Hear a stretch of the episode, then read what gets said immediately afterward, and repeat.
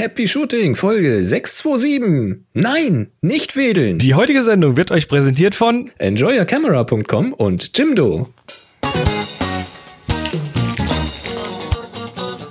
Hier ist eine weitere Ausgabe von Happy Shooting, der Fotopodcast. Ja, moin. Oh. Die, diese alten Teile muss ich jetzt wegwerfen. Die, die, die sind, das sind die alten Teile. Die von Kai sind viel, Okay, viel, das viel Mal hört, besser. Glaubt nicht, dass es Viel hier um besser. Fotografie geht. Doch, es geht um. Fotografie. Und hier sind eure Moderatoren, Boris und Chris. Und ob es um Fotografie geht, wir werden reden über Darktable, über Alex Frühmann, über äh, Neuigkeiten von Canon, über verstorbene Fotografen, über das neue iPhone und über Harmoniumbauer. Ui. Das war vor allem das letzte. Ne? Das, äh, ja, egal. Ähm, ja, wir sind Happy Shooting, wir reden über Fotografie. Diese Sendung wird aufgenommen äh, etwas vorher wegen diverser Reisegeschichten und zwar am 12. September 2019. Solltet ihr diesen Termin gerade bei euch auch live auf dem Kalender sehen, dann seid ihr auch live dabei und könnt uns Fragen reinwerfen auf HS Fragen im, im Slack, im Kanal HS Fragen oder auf Twitter mit dem Hashtag HS Frage. Und wir freuen uns, wenn ihr ja, uns was wissen lasst. Auch, auch Audiokommentare übrigens jederzeit immer willkommen. Also solltet ihr so ein, das ist eigentlich fast immer noch, haben wir fast noch lieber, weil das immer so geil ist, wenn man euch hört. Ne? So eine Stimme, die dann auf dem Podcast irgendwie zu hören ist aus, aus, aus Hörer- und Hörerinnen-Sicht, das ist einfach irgendwie, irgendwie noch besser. Also nehmt was auf und schickt uns an info at happyshooting.de.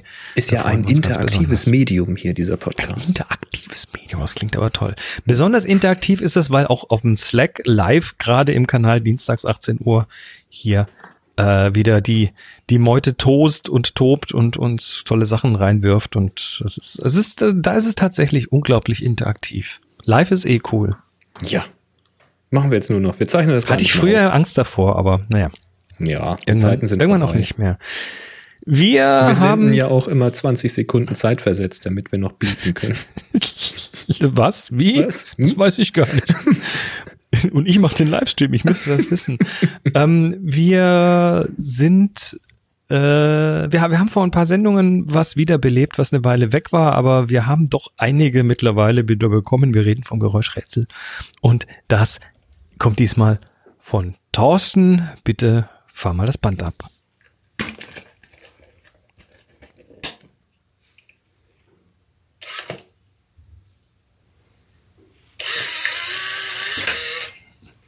Huch. Ja.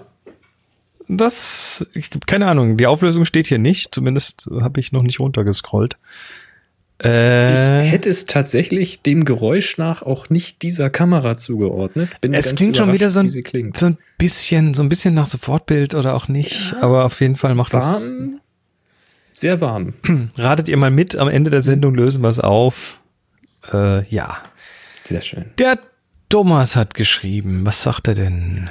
Der sagt, ähm, dup, dup, dup, dup, dup. Ach so, es ging um die Frage aus der Folge 626. Da ging es beim Thomas um einen Bekannten, bei dem versehentlich alle Fotos in einem Verzeichnis gelandet sind. Also aus einer Verzeichnishierarchie, die schön strukturiert war, ist alles in einem Verzeichnis gelandet und er suchte nach einer Möglichkeit, die Bilder möglichst automatisch anhand der EXIF-Daten in eine Struktur nach Jahr, Monat, Tag zu bringen, also eine Unterverzeichnisstruktur. Da war ja so die Idee, mach's halt mit Lightroom. Die macht ziemlich automatisch.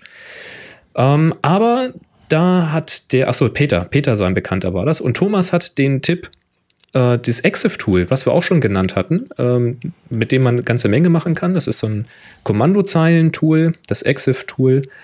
Und da geht das tatsächlich damit. Und zwar schreibt er hier ähm, mit dem EXIF-Tool die Fotos im Verzeichnis dir, also in einem Directory, auf eine Struktur nach Jahr, Monat, Tag verteilen. Geht. Das liest du jetzt nicht vor, die Kommandozeile, oder? nicht ganz, aber als Hinweis, wer es jetzt sucht, wir schreiben es dann in die, in die Show Notes.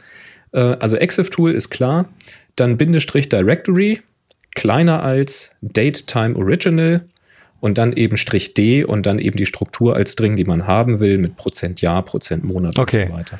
Also für äh, Kommandozeilen-Freaks, äh, genau, dann packen genau wir das aussieht, mal in die Shownotes. Schaut mal in die Shownotes, da steht das drinne und das könnte so als Muster dienen, wenn ihr auch eine andere Struktur bauen wollt. Ich denke, das ist ein guter Start. Also Thomas, vielen Dank dafür. Also für die Skripte unter euch ist das auf jeden Fall nicht äh, nicht schlecht. Ähm, wenn wir schon gerade so ein bisschen von ja den Leuten, den eher Kommandozeilen affinen Menschen reden, ähm, da gibt es ja auch diverse andere Tools so aus dem Open Source Bereich und äh, so auf Linux und Co. Ähm, unter anderem Darktable. Das hatten wir ja auch schon das eine oder ja. andere Mal. Darktable ist, ja, was ist Darktable? Darktable ist äh, eine DAM, eine eine, eine, eine ja, eigentlich auch ein bisschen Asset Management, ne? Also mhm. eigentlich so eine Art Lightroom-Klon könnte man fast sagen. Es ist von der Oberfläche schon sehr stark an Lightroom orientiert, zumindest am Anfang. Ist inzwischen aber, ich würde sagen, deutlich mächtiger geworden, weil da sehr viele Werkzeuge drin sind, auch sehr, sehr technische Werkzeuge, so mhm. Matrizenmanipulation ähm, der Bilder und so weiter. Ähm, also es geht weit über das hinaus, äh, was man mit Lightroom tun kann. Ist ein Open Source Projekt. Das heißt, der Quellcode ist verfügbar für die richtigen Freaks, die sich das selbst kompilieren wollen und selbst Hand anlegen wollen. Ähm, ansonsten wäre meine Empfehlung, das Ganze unter Linux zu nutzen. Das heißt, wenn ihr äh, Linux Notebook zum Beispiel habt und sucht da einen guten RAW-Entwickler, ist das mit Sicherheit mal eine Anlaufstelle, die man sich anschauen sollte. Auf dem Mac war ich nicht so sehr angetan davon. Der Mac-Port, der war seinerzeit, naja, sehr träge und ich finde nicht besonders gut bedienbar. Da soll sich in der Zwischenzeit aber auch was getan haben, also vielleicht nochmal ein Blick wert. Unter Windows habe ich es jetzt selbst noch nicht getestet. Und wer sich dafür interessiert, es gibt jetzt aktuell gerade eine ganz hübsche kleine Intro, so ein Introduction als Video, äh, das jemand produziert hat. Und das fand ich bemerkenswert, weil es innerhalb von gut zehn Minuten, das ist relativ kurz, aber trotzdem einen sehr guten Überblick drüber gibt, wie das Ding denn funktioniert, was wo ist und äh, wie man sich so ein bisschen besser damit zurechtfinden kann. Und, das ist hilfreich. Äh, mhm. Das empfehle ich jetzt einfach mal. Wir verlinken das in den Show Notes. Ist äh, sehr sinnvoll, wer sich damit beschäftigen möchte. Ja, Darktable wird immer besser. Also das ist schon ganz, Ganz, ein ganz cooles Tool eigentlich. Ich ja, benutze es selber nicht, weil ich ja Lightroom jünger bin, aber äh, trotzdem, ne? Der Red Knight schreibt gerade im Slack, es gibt auch deutsches Material von Tim Peters. Stimmt, das auch. Also, Falls du deinen Link hast, äh, gib her, dann pack mal den mit in die Shownotes. Oder gib ihn gleich den, gib, pack ihn gleich selber in die Shownotes. Genau, gleich in die Shownotes. Show Ganz genau. Immer rein damit. So, ähm, wir also nicht wir, du und ich, sondern wir, ein paar andere Leute machen ja zusammen den The Future Photography Podcast mit dem mhm. Adrian, der Ima und dem Jeremiah. Und wir, also wer den noch nicht kennt, es äh, wird immer spannender, was da so abgeht. Ähm, und wir machen einmal die Woche eben so, gucken ein bisschen in die Fotozukunft, aber ja, es, breitet sich gerade thematisch so ein bisschen aus, das Ding. Äh, macht einen unglaublichen Spaß und äh, wir haben jetzt eine neue Rubrik dort eingeführt und das sind die Foto-Highlights. Ah, also ja. jeder bringt für die Sendung einfach mal so ein paar persönliche Highlights aus der letzten Woche mit. Und ähm, da war unter anderem, ich glaube, der Jeremiah hat das mitgebracht, der, der lebt ja in, in LA, der ist irgendwie in, in Hollywood Regisseur, also der, der ist da irgendwie immer ziemlich vorne dabei, was die Technik angeht, aber der ist auch sehr tief verwurzelt in dem ganzen künstlerischen Bereich. Und der hat einen Fotografen vorgestellt, der heißt Alex Frühmann. Alex Fru Fruman, ich glaube, das äh, weiß gar nicht, wo der her ist. Ähm, und der macht so eine Geschichte, das ist so eine, ja, Fotografie, Illustration, so eine ganz interessante Mischung. Ähm, hat diverse Galerien. Das eine, was mich, was mir sehr gefallen hat, wo wir mal direkt hin verlinken, ist seine Surreal Realities, wo er tatsächlich ähm, Dinge hat, die, ja, die sehr grafisch rüberkommen also da ist mit Sicherheit eine Nachbearbeitung drin. Aber diese Kombination aus Fotos und Nachbearbeitung hat was, erinnert mich stellenweise so ein bisschen an Simon Stolnack, den wir ja auch schon mal besprochen haben. Mhm. Dieser Schwede, der so, so malt. Ähm, nur, dass malt, das hier noch mehr, das hier ist dass das hier ist fotografiert, aber mit Sicherheit bearbeitet. Ja, das sieht so flächig aus. Ne? Das sieht, als ob äh, Farbverläufe streckenweise zu Flächen reduziert oder zumindest stark ja. vereinfacht wurden, aber das auch sehr punktuell, also sehr gezielt angesetzt. Also es ist es ist sehr verwurzelt in der Fotografie, aber mit Sicherheit eben eine gemischte Kunstform. Ja. Ähm, aber wenn du da mal runterscrollst, also so unten die Bilder, das ist Simon Stolnag, so vom, vom Gefühl her, diese Tankstelle oder diese Ja. Laterne am Meer, ne? Das ist, äh, der, der Stil geht schon in diese Richtung. So vom der Licht ist aber jetzt Schatten. nicht nur in dem Bereich unterwegs, sondern der hat auch noch ein paar andere Geschichten. Also wenn du mein Portfolio auf die Unconscious Realities klickst, da hast du dann so Bilder, die eher ganz massiv mit Unschärfen arbeiten, mit Vereinfachungen arbeiten. Aber Also sehr- immer, sehr immer auch blurry, eine ne? Geschichte mitbringen, ne? Immer eine Geschichte mitbringen. Also macht total Spaß und ist total intensiv, das Zeug, finde ich. Mag das sehr. Also dieses, ähm, dieses Unconscious Real Realities jetzt hier, was ich ja gerade habe, da gefällt mir natürlich tatsächlich, wie das Ganze unfassbar reduziert ist. Also das ist ja wirklich minimalistisch. Und ja, man könnte, man könnte fast sagen, dadurch, dass du eben nur ganz schemenhaft erkennst, worum es geht, du erkennst trotzdem genug, ne? So unten den Eiffelturm oder hier diese Ja. Pyramide da vom Louvre oder sowas. Das kann man immer noch deutlich erkennen. Aber das ist so schemenhaft gemacht, das sieht wirklich aus, so wie, ähm, sag schnell, ähm, wie so in so einem apokalyptischen Endzeitfilm oder so, weißt du, so durch Ja. Nebel, Schwaden. Und es ist dann sehr monochrom, ne? auch wenn es eben eingefärbt ist, aber es ist eigentlich nur Farbe und äh, Grautöne. Ne? Also eine Farbe und Grautöne. Spürnase Kai hat übrigens Faszinierend. gegoogelt und gefunden, dass der Mensch aus Wien kommt. Also wird er doch Alex Frühmann heißen. Dann Hat mich nur Frühmann. etwas auf die falsche Fährte geführt, weil seine komplette Website in Englisch ist. Ja. Na gut, also ist Stark, auf jeden Fall, Gemacht, ja. Also der Stil ist eindeutig erkennbar, der hat Spaß. Sehr gut. ja, Spaß und weiß, was er tut. Ja. Also äh, Alex Frühmann mal, mal auschecken, lohnt aber- sich. Auf Ist jetzt auch Fall. wieder so ein Beispiel, ne, was wir ja gerne erwähnen, der Serie. Also wie, wie lebendig ähm, ein Projekt in einer Serie wird. Ja, Ähm, weil wenn man sich jetzt mal diese, diese unschärfe Bilder anschaut, wenn man sich ein Bild davon anguckt, und das jetzt vielleicht nicht gerade das äh, eine ganz besondere ist oder so, dann sagst du, hm, was soll denn das? Aber wenn du so zwei, drei, vier davon siehst oder dann durchscrollst, dann plötzlich ergibt das so in seiner Gesamtheit einen, einen äh, Eindruck. Plötzlich wird das Ganze lebendig. Plötzlich hast du eine Geschichte vor dir. Das finde ich cool. Starker Fund. Gut, äh, lass uns mal ganz weg von dem äh, künstlerischen Teil gehen und mal kurz in die Technik gucken, weil ich, ich dachte, ich gebe mal so einen kleinen Einblick in die andere Welt. Ne? Wir kommen ja fast alle, die wir, also die wir das hier machen, aber auch viele, die das hören, haben eine Kamera, die ist eher so für Stills, also für Standbilder. Dann haben die Kameras noch heute alle irgendwie eine Videofunktion und äh, das ist ja auch schon mal ganz cool. Und äh, dann gibt es aber noch dieses ganz andere Segment der professionellen Videokameras. Und wenn das eine Firma macht, die, äh, die wir eher so aus dem, aus dem Standbildsegment kennen, nämlich Canon, dann ist es einfach interessant, äh, sich das mal ein bisschen anzugucken, was da so geht. Und äh, das ist jetzt in diesem Fall die Canon 5, äh, C500 Mark II, die nämlich jetzt gerade äh, ja, angekündigt wurde. Wann sie rauskommt, weiß ich nicht. Wir reden auch von, ich glaube, von 16.000 Dollar. Also das ist jetzt auch kein Superschnäppchen. Ja, gut, ist jetzt Profi-Gerät, ne? Das ist für größere Produktionen gemacht, sowas. Aber ist Profigerät und wenn man sich das anschaut, ähm, das zeigt natürlich mal wieder, dass Profigerät in der Regel auch komplexer zu bedienen ist. Äh, Das ist ja der Trugschluss, den manche haben, die sagen, ja, Geld spielt keine Rolle, ich kaufe mir einfach die teuerste Kamera und hinterher stehen sie da und können sie nicht bedienen, weil es halt äh, zu komplex ist, das Ding. Also hier sieht man das gleich mal, wenn man sich das Gehäuse anguckt, äh, das wimmelt nur so von Knöpfen, Schaltern, Drehreglern und so weiter. Was aber Ähm, klar ist, weil du willst natürlich zu den wichtigsten Funktionen einfach einen direkten Zugriff haben und willst Natürlich. nicht über ein Touch-Menü irgendwelche Funktionen auswählen, nur weil du, was weiß ich, jetzt den Shutter oder den ISO anpassen musst oder sowas. Ne? Richtig. Ähm, das Ganze ist natürlich auch hochmodular. Du kannst da also Sachen ranflanschen, äh, was weiß ich, auf der Rückseite zum Beispiel irgendwelche Audiomodule, Batteriemodule äh, mit verschiedenen In-Outputs. Natürlich äh, wird sowas über ein externes Display gefahren. Das heißt, die Kamera selber hat erstmal gar kein Display. Das musst du in irgendeiner Form auch anstöpseln. Ähm, was ich hier noch interessant finde, was äh, wohl relativ neu ist, also zum einen, die macht 5,9K bei 60 Frames pro Sekunde. Das ist also okay, fast 6K, gut. also fast 6K bei, bei 60 Frames pro Sekunde.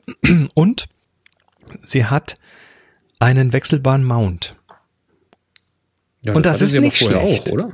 Ah, nee, den Mount wechselbar, verstehe. Du kannst den Mount wechseln. Normalerweise Ah, hast du, ja, hast ja, du ja, entweder, also bei sowas, äh, vor allem wenn es von Canon kommt, hast du natürlich einen EF-Mount, beziehungsweise äh, ab jetzt möglicherweise einen R-Mount. Und du hast äh, diesen, wie heißt der denn? P-Mount, glaube ich. Also ein, ein eher ein Mount aus dem Bereich der, der Filmerei, Ja, weil willst natürlich die Filmoptiken da dran klemmen. Ne? das spricht halt Leute an, dieses Gerät, die das vielleicht als Zweitkamera oder als Produktionskamera tatsächlich verwenden für irgendwelche Fernsehproduktionen oder sowas oder als Zweit-, Drittkamera für andere Geschichten.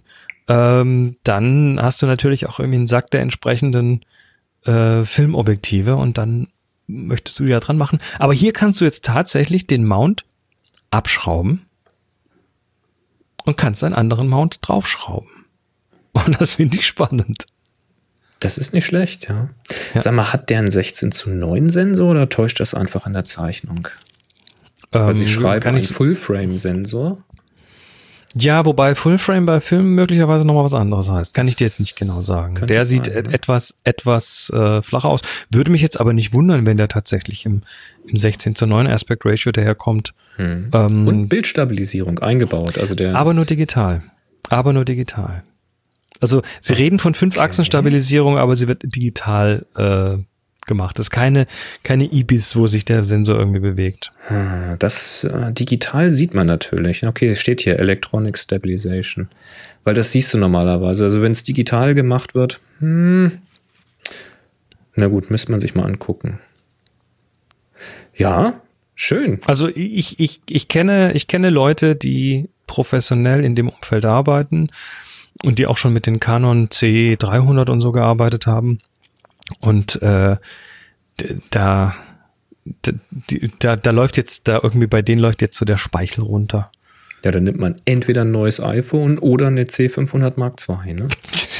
Ist ja, pre ist ja preislich ähnlich. Ist ja ähnlich gelagert, genau. 16.000 gegen 1600. Ja, Ja, das macht schon eine Null. Haben beide ihre Vorteile. Ne? genau. Gut, Ja, lass uns, Ding. lass uns einmal schön unserem Sponsor Danke sagen. Happy Shooting, der Fotopodcast. Werbung. Wenn du Ja, die Einladung du- machst, kann ich erzählen. Ich, dann sage ich erstmal Danke, äh, danke Enjoy Camera, dass ihr unter uns weiterhin unterstützt. Es gibt wie immer 5% auf die Bestellung mit dem Gutschein Happy Shooting 2019. Und äh, du hast diesmal äh, Licht geschickt bekommen. Ich habe Licht geschickt bekommen. Ja, ich war neugierig und zwar geht es um ein Striplight, ein LED-Striplight, also ein Streifenlicht. Äh, Und da gibt es von Dörr die DSL 224 als Bundle mit Lichtstativ. Da hast du also ein noch relativ kompaktes und stabil genügendes Lichtstativ dabei, wo du dann dieses Striplight drauf montieren kannst. Und das Ganze ist jetzt aber nicht akkubetrieben, sondern eben kommt an die Steckdose. Ne? Also ist für Studioarbeit gedacht, Dauerlicht. Und das ist halt äh, so ein LED-Licht, wo du auch da keine, keine Lichtpunkte siehst. Also du hast wirklich eine durchgehende Lichtfläche. Das ist wichtig. Das ist Ja. wichtig im Studio, ja. Ne, auch wegen Reflexion im Auge oder auf Produkten, wenn du eben Hochglanzprodukte hast, die du damit ins Licht setzen willst. Also Flaschen, Ringe, ne, Schmuck generell. Und du willst eine schöne Lichtkante erzeugen. Da, das geht damit sehr, sehr gut. Und dann willst du eben keine Punktreflexion haben, sondern willst eine durchgehenden Lichtstreifen haben. Das hat das Ding. Und außerdem sind davor zwei Klappen, also wie so Scheunentore, so dass du eben auch noch, ähm, wenn du sie ganz aufmachst, eben auch das Streulicht noch hast, was dann zum Beispiel an die Wand fallen kann ähm, oder auf den Vordergrund. Oder du klappst eben hinten oder vorne zu oder oben oder unten, je nachdem, wie du das Ganze montierst. Ähm, und kannst dann eben so ein bisschen bestimmen, wo das Licht hinstrahlt und äh, wo du eine scharfe Schattenkante haben willst. Das funktioniert auch ganz gut. Zum Transport klappst du die einfach komplett zu, dann ist die Oberfläche auch gleich geschützt. Da ist auch noch so eine äh, Tragetasche dabei, wo du alles reinpacken und dann transportieren kannst. Das ist ganz praktisch. Ist halt wirklich Studio. Ähm, man ist da schon sehr verwöhnt, wenn man viel so mit, äh, mit äh, Akkulampen arbeitet und Blitzen natürlich, weil ähm, plötzlich hast du da ein Kabel durch den Raum fliegen. Ich habe das Und nicht dafür kannst du mit dem Ding den ganzen Tag lang Hab's arbeiten. mal hier aufgebaut, genau. Dafür hast du eben keine Angst, dass der Akku mal leer läuft, weil du kannst das Licht eben auch gut für Video zum Beispiel verwenden, weil es flackert nicht. Ja, ist LED, du kannst es regeln in der Helligkeit. Es ist auch ganz angenehm hell. Ähm, das heißt, zwei Stück davon, so von schräg vorne oder eins von vorne, eins von hinten, da hast du auch ein geiles Videolicht. Ne? Oder von oben und von unten, so als schrägen Balken. Und dann filmst du dazwischen durch und kannst da irgendwie Interview mitmachen oder ja, äh, Reportage, Porträt. Ähm, also wenn, wenn irgendein Künstler über seine Projekte oder sowas erzählt, dann filmst du den damit beleuchtet, dann kriegst du ein sehr effektvolles Licht damit hin, durch diesen Streifen und durch die interessanten Schatten, die dabei entstehen. Ähm, das ist ein nettes Teil. Also da war ich äh, doch, war ich ganz angetan. Ich muss es wieder zurückschicken. Schade. Ist nichts zum Das Verlosen. ist, das ist fast 80 Zentimeter lang, diese Lichtfläche. Das ist ziemlich lang, das Ding, ja. Das ist schon groß. Das ja? ist, das ist ein ganz ordentliches Teil, steht hier gerade vor mir aufgebaut.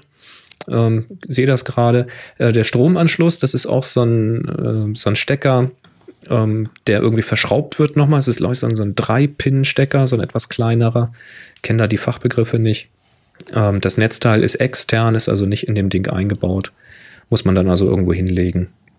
Ja, und dann eben an die Steckdose. Ja, ist ein nettes Teil. Ich war mal neugierig, ist gekommen. Finde ich cool, das Ding. Tolles Licht. ja, finde ich auch. Ja, gibt's bei Enjoy Your Camera von Dörr. Und äh, könnt ihr sparen, lohnt sich dann. Ich glaube, es liegt irgendwo bei knapp über 300 Euro, das Bundle. Wenn ich das richtig im Kopf habe, so roundabout. Kannst mal nachgucken.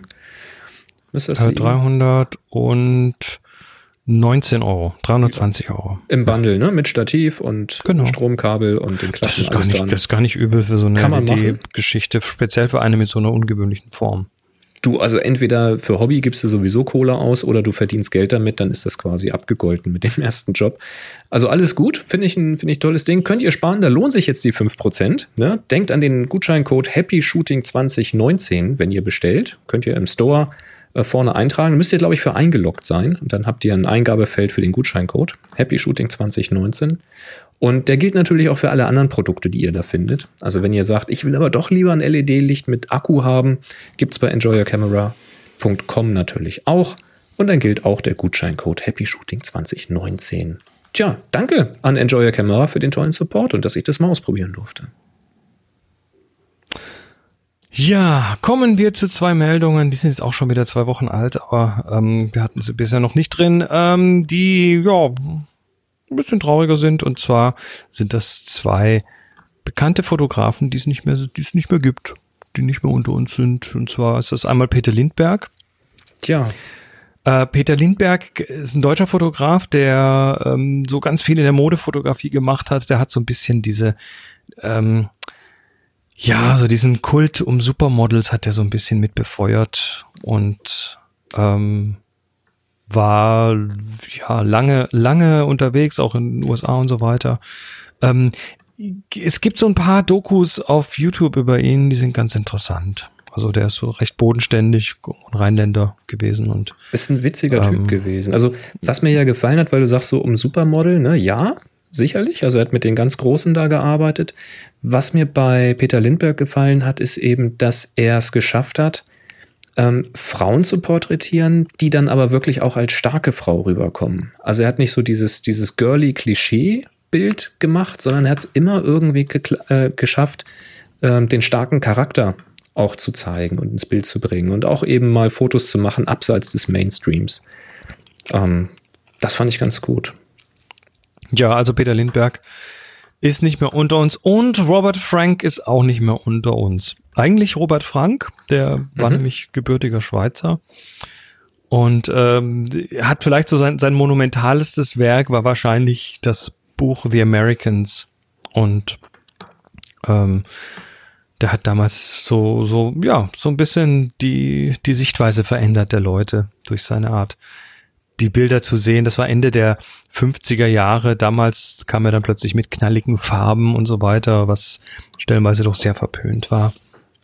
Und äh, mit, mit Kompositionen, die man zumindest in dam aus damaliger Sicht einfach, ja, äh, das war, das war nix für die Etablierten und das hat man auch gemerkt. Also der hat, wenn man sich die heute anschaut, dann ähm, sieht man die anders, aber damals war das tatsächlich so, so ein Enfant terrible, der hat dann schon ganz schön den Laden aufgemischt. Er ist angeeckt.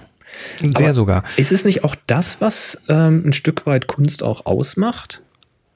Na, natürlich, ganz klar, logisch. Also, was er gemacht hat, ist und, und äh, immer einen Schritt weiter zu gehen auch. Ja, ähm, ja, wie gesagt, es ist, äh, es, äh, er war so einer und das ist klasse. Ich, ich finde das Zeug toll, was er gemacht hat. Und ja, auch der ist nicht mehr da. Der Peter Lindbergh ist, glaube ich, 74 geworden und Robert Frank ist äh, 94 geworden. Stolzes Alter. Mhm. Ja. Gut, kommen wir von den Meldungen weg und reden wir kurz über eine neue Kamera, die kürzlich auch äh, vorgestellt wurde. Eine Kamera vom größten Kamerahersteller der Welt. Ist so, ist so. Ja, das ist, das ist, das, ist, Das- das- leitest- das mag man nicht- das so ein bisschen fies ein, wer jetzt keine Kapitelmarken liest, denkt so, ja, nur äh, kratz, kratz, was meint er denn jetzt? Wer kommt Naja, denn es- jetzt? es- kommt Canon, kommt Nikon, kommt Sony? Es geht um die Nein. neuen iPhones. Ja. Es geht natürlich um Ähm, Apple. Äh, ist halt äh, von den Mengen, von den Stückzahlen ganz klar. Ähm, wenn man dann noch die Menge der Kameras zählt, die heute in den Geräten drin sind. Ja, ja, also da geht, da geht, glaube ich, nichts. Da, da, da, das, das, da sind die ganz allein auf weiter Flur. Ähm, nee, wir wollen kurz über das iPhone 11 reden. Äh, wir wissen, dass auch andere Hersteller tolle Kameras haben in ihren Smartphones, aber wir sind nun mal beide auf, auf Apple und deshalb ist das für uns interessanter. Äh, ja, es war kürzlich eine Keynote mal wieder und da wurde das iPhone 11 angekündigt und äh, dessen Geschwister, das 11 Pro und das 11 Pro Max. Ich ähm, ich habe so ein paar Sachen mir rausgeschrieben, die ich äh, nicht ganz uninteressant fand. Ähm, ja, gehen wir doch einfach mal, mal- kurz mal so Stück für Stück durch. Also das iPhone 11 ist so quasi das kleine Nachfolger vom 10R. Ähm, das hat, äh, dann kriegt dann eine zweite Kamera. Was ich bemerkenswert finde, erstens mal die normale, also in Anführungszeichen normale Optik, die die drin haben, die war ja immer so um die 28, äquivalent zum Kleinbild. Die wird jetzt noch weiter, die wird jetzt 26. Und dann haben sie eine Ultraweitkamera drin und die ist 13 Millimeter. Äquivalent. Mhm. Äquivalent. Ja, wir reden nur von Äquivalent. Aber drei- immer, immer Kleinbild-Äquivalent, genau. 13, 13. Millimeter. Ja, also Bin ich, ich froh, dass ich ein Weitwinkelbuch habe. ja, ich kenne das ja ganz gut. Ich habe ja hier für die, für die 5D, für das, ähm, für das Kleinbild hatte ich mir mal von Sigma das 12 bis 24 geholt. Und das ist schon geil, ne? Aber wenn man da schön komponieren will, da hast du auch was zu tun, sag ich mal. Du, ja, ich meine, ich meine, die haben es natürlich beworben mit, äh, ja, falls man mal in einem kleinen Raum ist und den größer darstellen möchte und so. Ja, klar. Aber es ist schon, also 13 ist schon extrem. Ich, äh, ich habe ich hab nur so ein, so ein Intro-Video gesehen von MK, MKBHD. Ähm, und da siehst du, wie er da in diesem Showroom irgendwie mit dem 13er so die Hand reinstreckt und du siehst halt, wie die Hand irgendwie viermal so groß wird wie sein Kopf.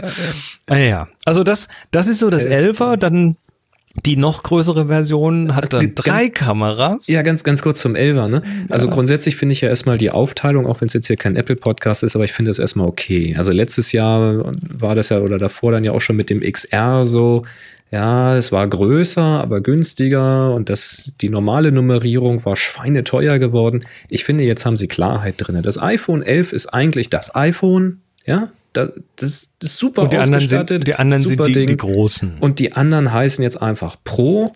Ja, die haben einfach noch ein anderes Display drin, die kosten Schweinegeld und haben eben auch noch mehr Kamera drin. Da wollen wir gleich drüber reden. Ich finde es jetzt eigentlich klarer und nachvollziehbar als vorher. Aber gut, kleiner Exkurs. äh, Und über Namen müssen wir uns eh nicht streiten. Ähm, ja, äh, das, das, das Pro und das Pro Max ha- hat, hat äh, diese zwei Kameras auch drin und noch eine, eine dritte dazu. Das sieht auch auf der ja. Rückseite echt lustig aus. Also sie ne, haben mit ja diesen drei vier, ne? Das ist ja, gibt ja auch noch eine Front-Facing-Kamera. Ja, die aber- Front-Facing, die lassen, lassen wir erstmal mal noch weg, da kommen wir nachher noch dazu. Und äh, was ich interessant finde, ist, dass äh, Apple jetzt das, den Begriff Teleobjektiv umdefiniert. Und zwar ist das eine 52 Millimeter Optik, die längere. Ja. Also wieder äquivalent und die bezeichnen sie als Telefoto. War ja jetzt vorher bei dem iPhone 10 und 10S war das ja auch schon so, ne? Das war ja in diesen 50 Millimeter Range als Tele, Mhm. Ja. ne? Weil es ja ein Zweifach-Zoom ist. Ja, gut. Ich hatte jetzt tatsächlich auch gehofft, dass ich noch weiter zoomen kann. Deswegen, ich war, als das iPhone 11 vorgestellt wurde mit dem Superweitwinkel, habe ich gedacht, ja, das ist ja schön. Ähm, aber ich möchte bitte weiter rein, nicht weiter raus. Ich hatte Ja. Angst, dass das Tele weg ist und jetzt dann nur noch in den Weitwinkel geht. Und dann kam zum Glück das Pro und da geht's halt in den Superweitwinkel oder wie gehabt in den Zweifach-Tele, also in den Zoom 52 Millimeter. Ich hätte Mich- tatsächlich gehofft, dass es noch mal weitergeht, also so in den 80 oder 100 Millimeter Bereich. Schade. Ja, da kannst du ja noch so eine Zusatzlinse irgendwie von einer Third Party dazu. Du, das Ding hat. Auflösung genug im Grunde genommen. Ich mache da mal Pinch to Zoom und dann bin ich auch näher dran. Ja, es ist alles, schon. ist alles halb so wild. Ähm, was ich interessant finde, äh, ist, dass diese Kameras tatsächlich in, beim, beim Fotografieren auch zusammenspielen. Ja. Äh, auf, auf interessante Weisen kommen wir gleich noch dazu. Aber ist dir aufgefallen, ähm, dass mich erinnert diese Optik von diesen drei Kameras. Also die eine hat geschrieben, das sieht aus wie drei Herdplatten. Ja, gab es auch sofort irgendwie eine, eine Bearbeitung mit einem Topf Natürlich. drauf. Ja, klar. Ähm, das andere aber, was, was, wo es mich eher dran erinnert hat, waren früher diese alten Fernsehkameras, die vorne so einen Objektivrevolver drauf hatten. Wo du dann wo so quasi auf einer runden Genau. Scheibe mehrere Objektive waren. Exakt. Oder wenn man googelt mal die Bolex H16. Bolex B-O-L-E-X H16. Das ist so eine Handheld Kleinbild, äh, Quatsch, 8, 8 oder 16 Millimeter Kamera. Die hat er auch äh, in manchen Modellen vorne so ein, so ein drehbares Objektivding. Nur, dass hier natürlich nichts drehbar ist, sondern jedes äh, Objektiv halt auch noch seinen eigenen Sensor hat. Aber das stimmt sozusagen. von der Anordnung. Also die, die Assoziation hatte ich nicht, als ich das gesehen habe. Du hast absolut recht. Also wenn man das nebeneinander hält, könnte man denken, das ist so Mhm. ein Objektivrevolver. das ist interessant. Ähm, ja, die Kameras äh, sind aufeinander kalibriert und zwar natürlich einzeln, aber dann auch nochmal so, dass die drei Kameras in einem Gehäuse dann auch gut farblich und von der Belichtung zusammenspielen. Das fand ich übrigens sehr spannend, weil es wird Das immer bei anderen Herstellern heißt es auch mal, ja, wir bauen hier Kameras rein und so. Ich weiß nicht, ob die anderen das machen zu dieser Präzision. Das hat Gründe, ne? weil wenn du zum Beispiel ähm, in dieser mittleren Kamera bist, also auf diese 26 Millimeter Kamera, und du schaust auf das Display, dann siehst du so eine Maske, die drüber liegt, und du siehst aber unter der Maske noch mehr. Das ist so ein bisschen wie so ein Messsucher, ne? so ein Rangefinder. Die haben ja auch im, im Sucher so, einen- so, Fa- so einen hellen Kasten und drumrum siehst du noch mehr. Und die machen das, indem sie eben zwar mit der 26er schießen, aber eigentlich für die für den Preview die andere Kamera verwenden. Und wenn du hin und her schälst, dann soll das halt alles irgendwie konsistent bleiben und sich nicht verändern. das ist ja auch etwas, was man erstmal so gar nicht im Kopf hat. Man, man denkt sich natürlich erstmal von den Wechselobjektiven kommt, naja, nur weil es eine andere Optik davor ist, ist doch scheißegal.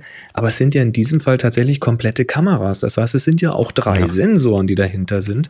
Und Ja. wer schon mal mit verschiedenen Kameras gearbeitet hat, weiß, dass die unterschiedliche Farbe wiedergeben. Ich habe das ja, hier auch gehabt bei der Olympus. Die EM1 Mark I hat eine andere Farbwiedergabe als die Mark II. Da muss man dann auch erstmal mit klarkommen. Ja. Und äh, Der, ja, der Uwe so. schreibt übrigens im Slack, ne, da, und da hat er natürlich auch recht, dass sein, sein Samsung S- S10 Plus hat auch 13, 26 und 52. Das scheint sich auch so ein bisschen in die Richtung einzupendeln. Ähm, ja. Ähm, das, sie haben einen Mode, einen Mode nachgereicht, den, den tatsächlich Google schon länger hatte. Äh, mit dem Pixel 3 kam der, glaube ich. Das war dieser, dieses Night Sight, ähm, wo du quasi Oh, durch- beeindruckend, was da äh, Google wo der quasi hat. mehrere Bilder schießt, bevor du schießt und dann Ja. die äh, in verschiedenen Belichtungszeiten mit abgeglichen mit dem Bewegungssensor und so weiter. Also auf jeden Fall macht die Magie Magie und dann kommen hinterher super Nachtbilder raus und Mhm. ähm, da mussten sie nachziehen. Das haben sie jetzt auch gemacht mit dem Night Mode. ja, Der bitter nötig. aktiviert sich allerdings automatisch. Mhm. Der ist also, den kannst du nicht anschalten, sondern der kommt halt, wenn es dunkel ist. Ja, zumindest mit der eingebauten Software. Ich denke mal, dass das über Third-Party-Tools mit Sicherheit auch schaltbar sein wird. Und was mich jetzt interessieren würde, ähm, wenn du dir jetzt mal so ein, also ich habe das XR hier jetzt und das hat einen Kamerabump, also die Kamera steht so einen Millimeter drüber. Ja, ich habe ja das, das 10 Ja. und äh, da habe ich halt diese Doppelkamera und die steht auch ein bisschen über. ich Mit so frage einem mich Metallring jetzt, außenrum. und die, dieses 11er, das hat jetzt einen Doppelbump. Ja. Also ein du Stück hast- im du Glas hast- und dann noch die Dinger da oben drauf. Das Glas geht ein Stück hoch und dann noch den Kamerabump. Hat das mal jemand nachgemessen? Ich glaube da tatsächlich, dass sie sich damit jetzt äh, mit dieser Designentscheidung jetzt noch mehr Tiefe rausgearbeitet haben. Ich vermute, dass die Kameras jetzt tiefer sind. Das ist die Frage, ne? Haben sie jetzt die Tiefe verteilt, um es unauffälliger zu machen, oder ist es jetzt doppelt so tief? Nee, das, das ist, das ist also der Ich hab- Doppelbump ist, glaube ich, Ich tatsächlich noch dafür kein da, da Foto mehr Platz exakt zu von der machen. Seite gesehen. Hat da jemand die Maße? Das würde mich interessieren. Ich meine, dass das Telefon insgesamt ganz minimal dicker geworden ist. Das kann gut Weil ja auch ein äh, fetterer Das war auch nicht mehr ist. das Thema, ne? Da hieß nichts von wegen kleinstes Telefon, Wurde nicht erwähnt. flachstes Telefon, Nein, nein. wurde gar nicht Nein, erwähnt. nein, nein. Auch Stört mich aber eh nicht. Stört mich eh nicht. Ich habe das XR, das ist eh ein ganz schön heftiges Ding, aber die Batterielaufzeit finde ich gut. Ja, und die ist jetzt Ähm, noch besser geworden. Videotechnisch haben sie ein Ding eingebaut, was ich interessant finde, einfach weil es angenehm ist, wenn du beim Fotografieren bist und merkst, oh Mist, da wollte ich eigentlich Video von haben. Da musst du nicht mehr die Kamera wechseln, sondern einfach den Finger auf dem äh, Auslöser lassen. Kannst du, glaube ich, in eine Richtung swipen und dann wird Video aufgenommen. Also dieses, nennen sie Quick Take. Und also umgekehrt. muss den, muss den Kameramodus nicht mehr von Hand einschalten, sondern du kannst direkt aus dem Fotomodus Ja. dann äh, Video aufnehmen. Und du kannst, während du Video aufnimmst, auch schnell ein paar Stills schießen, ohne dass die Videoaufnahme unterbrochen wird. Das auch. Und zwar ja. in voller Auflösung. Beim Videoschießen haben sie jetzt noch so einen, so einen Stabilisierungsmodus drin, den nennen sie Cinematic Stabilization. Ich hab keine Ahnung. Sah beeindruckend aus. Hast du die Demos gesehen? Da haben sie hinterher gesagt, die wurden alle ohne Gimbal gemacht. Die wurden alle Handheld gemacht. Da war dieser eine Naja, Demo- Handheld, aber mit, mit Käfig und Griffen und so Nein, weiter nein, mit Sicherheit. Nein. Äh, das haben sie nicht genau gesagt. Ne? Also sie haben schon gesagt, genau ohne. Hilfsmittel, wenn ich mich. Ey, ihr müsst mir das nochmal angucken, die Aufzeichnung. Ich meine gehört zu haben, ohne Hilfsmittel. Und Naja, das wäre also- tatsächlich schwer beeindruckend. Ich bin ja schon von der Stabilisierung im, im XR beeindruckt. Und äh, ich sag, also die, die, die Zeiten der, der elektronischen Gimbals, die sind wahrscheinlich bald vorbei. Ja, die Dinger werden besser, aber es ist ja auch hier in den iPhones ist ja auch eine optische Stabilisierung drin. ne? Und ich denke, da arbeiten sie einfach sehr gut zusammen mit der digitalen Stabilisierung und mit Nur der bei zwei Möglichkeit, Objektiven diese, übrigens. die, wenn sie jetzt diese Kameras miteinander noch verschmelzen, weil sie können ja auch auf allen Kameras gleichzeitig Video aufzeichnen. Wenn die noch sauber miteinander verbunden werden, hättest du ja sogar die Möglichkeit, bei großen Wacklern aus einer Aufnahme Bild dazuzunehmen. Dass du quasi nur croppen musst. Also vielleicht wird Ja, ja, auch sowas sein. gemacht. Also optische Bildstabilisierung ist nur bei der 26er und bei der 52er. Die 13er hat das nicht. Ja, die Wissens. brauchst du wahrscheinlich auch nicht. Ne? Wahrscheinlich. 13 Millimeter, da wackelt die nix. So, die Selfie-Kamera hat jetzt auch 12 Megapixel. Eigentlich, ja. Wurde Zeit, äh, macht dann auch irgendwie so, so Spielereien, wenn du die vertikal hast und dann auf horizontal drehst, dann wird sie irgendwie weiter. Keine Ahnung, was sie da genau tun. Und äh, sie haben jetzt, äh, es ist einer der bescheuertsten Begriffe überhaupt, das Slofi eingeführt. Ein, ein Selfie-Video mit äh, entsprechender Slow-Mo, also mit höherer Bildrate. Ja, mal ernsthaft, also die Front-Facing-Kamera scheint jetzt sich endlich mal zu einer richtigen Kamera zu entwickeln. Ich, ich habe das schon Adrian gesagt. Äh, das Slowfie werde ich wahrscheinlich, wenn ich, wenn ich aber irgendwann vielleicht so eine hab, werde ich mir ein, ein Slowfie machen, indem ich einmal in die Kamera reingucke und mache. Ja, so wie alle, ja. Und dann äh, werde ich es wahrscheinlich auch nicht mehr benötigen. Nee, aber es ist trotzdem geil. Also man macht schon manche Sachen mit der, mit der Front-Facing-Kamera und beim Vloggen hätte ich das extrem gut gebrauchen können, das ein oder andere Mal. Und die kann Und jetzt 4K und das ist Jetzt natürlich. kann sie 4K äh, mit 60 Frames und sie kann ohne dann bis 120 Frames. Also sie, sie du, was sie damit machen? Sie greifen damit den Vloggern, den Vlogger-Kameraherstellern auch noch das, äh, das Zeug ab. ne? Natürlich. jetzt Und, und was sie gezeigt haben, äh, Interviewsituationen. Ne, Also du kannst dich beim Interviewen filmen, während du zeitgleich deinen Interviewpartner Mhm. filmst. Das heißt, du stellst einfach das iPhone in die Mitte, filmst in beide Richtungen synchron, wirfst hinterher alles in die Schnittsoftware und entscheidest dann, wann du umschneiden willst. Und zwar alles Kann- auf dem kannst du- iPhone. Kannst du alle vier Kameras gleichzeitig aufnehmen? Ja, kannst du. Haben sie gemacht. Ähm, haben sie doch hier Filmic Pro hatten sie doch gezeigt. Der Kann alle tatsächlich mehr, mehr als auf. zwei gleichzeitig? Das heißt, du könntest jetzt tatsächlich äh, auch noch verschiedene Bildwinkel Ja. äh, vorne aufnehmen. Du hast zwar die gleiche Position, aber du hast verschiedene Richtig. Bildwinkel bei der optimalen Auflösung. Ja, kannst dann also auch mal zwischendurch nah ranschneiden oder auf Übersicht schneiden. Ich habe ja keine Anwendung dafür, aber sexy ist das schon. Ja, Filmic Pro macht das. Nur gut, dann haben sie den Porträtmodus aufgebohrt. Der war ja bisher offiziell nur für Personen gut ähm, und bei anderen Sachen eher so Hit or Miss. Jetzt ist er offiziell auch für Haustiere, ne, den Hund, die Katze und Objekte, also Dinge. Ähm, beim XR, was ich jetzt hier noch hab, ist es tatsächlich, weil es ja auch nur ein Objektiv hat, Ja. ähm, tatsächlich nur geht nur auf Personen und dann wird's halt rein durch Gesichtserkennung und so weiter gemacht. Ja, das 11 hat dann jetzt ja aber auch zwei Kameras. Das heißt, der hat jetzt auch eine echte Tiefeninformation. Genau. Das wird dann bei dem Pro noch besser gehen, also auch in verschiedenen Lagen, weil er ja wahrscheinlich die Tiefe dann auch äh, porträt- und querformatig äh, besser ermitteln kann, weil dann drei Kameras da sind. Ich bin gespannt. Es gab ja bisher immer noch so Probleme. Ähm, er hat ja trotzdem versucht, die Kanten zu erkennen, um dann den Übergang zu machen, obwohl er eine Ja. Tiefeninformation hat. Da gab es Das wird auch, das wird auch nur schrittweise besser werden, aber du, es ist, es kann nur besser werden. Es Schlechter wird's besser nicht mehr. werden. Dann haben sie einen neuen Fotofiltermodus eingeführt, ähm, im analog zu dem diesem Studio-Modus, wo hinten alles schwarz gemacht wird, haben sie jetzt einen, der nennt sich Heike Mono, der macht hinten alles weiß. Mhm. Also sprich, der kennt die Tiefe, der wirft also den Hintergrund weg und macht ihn weiß und macht ein etwas kontrastigeres Schwarz-Weiß-Bild. Ja, beleuchtet die Gesichter noch ein bisschen und so. Ja, also Sah, die Demos sahen gut aus. Man muss das Ich mal in der Praxis sehen. Ich finde es interessant, weil du hast ja, also die haben natürlich in ihren Labs, haben die natürlich da irgendwie 100 verschiedene Modi, die die mal eben schnell rauslassen könnten. Da haben die also mit Sicherheit schon sehr intensiv damit gespielt, aber dann entscheiden sie sich tatsächlich nur einen neuen Modus rauszubringen. Einen neuen Filtermodus, der mit dieser Tiefe spielt. Ähm, damit, aber, aber einen guten, ne? Das sieht ja nicht schlecht aus. Und Du, ich, ich fand's jetzt. die wässern sich nicht, die, die verwässern sich nicht. Nee. Ne? Ich fand es jetzt schon zu viel. Also mit diesen verschiedenen äh, Lichtern, die du sagen kannst, so natürliches Licht und Studiolicht und dann swipest du da so durch und dann hast du irgendwie so fünf, sechs Modi. Äh, Fand ich eigentlich immer ein bisschen anstrengend. Es ist ja dann sinnvoller geworden mit dem, ähm, mit dem 10S und so weiter und der aktuellen Software. Ich glaube, mit dem, mit dem iOS 13 wirst du dann ja auch noch die ähm, Intensität der künstlichen Beleuchtung anpassen können, so Abstände und aller, Größe. aller, aller Default-Filter kannst du, kannst du alle Default-Filter irgendwie runterregeln. Also dann ergibt das ja. wieder ein bisschen Sinn, wenn man sich das so ein bisschen einstellen kann.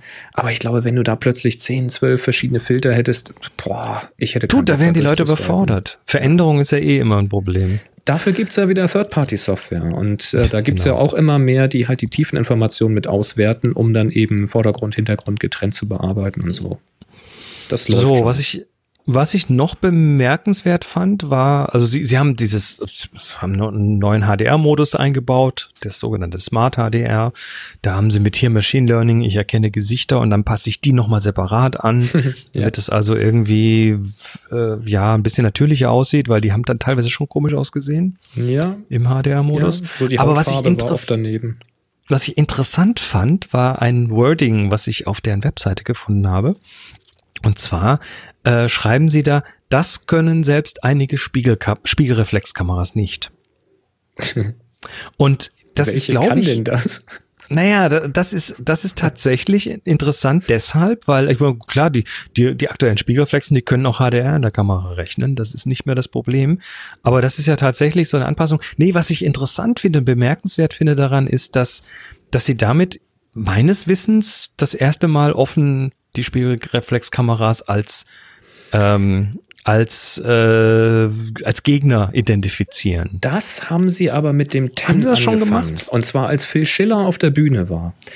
Da, äh, als das Ten vorgestellt wurde mit der neuen Kamera, da ist er erstmal auf die Bühne gekommen, hat gesagt, ja, ihr alle kennt ja diese professionellen Fotos, die sich dadurch auszeichnen, dass eben bei Porträts das Gesicht schön scharf ist und der Ja, Hintergrund da hat er Bokeh erklärt, ja. Da hat er das Bokeh erklärt und hat hinten Beispielbilder gezeigt, während er über professionelle Spiegelreflexkameras gesprochen hat.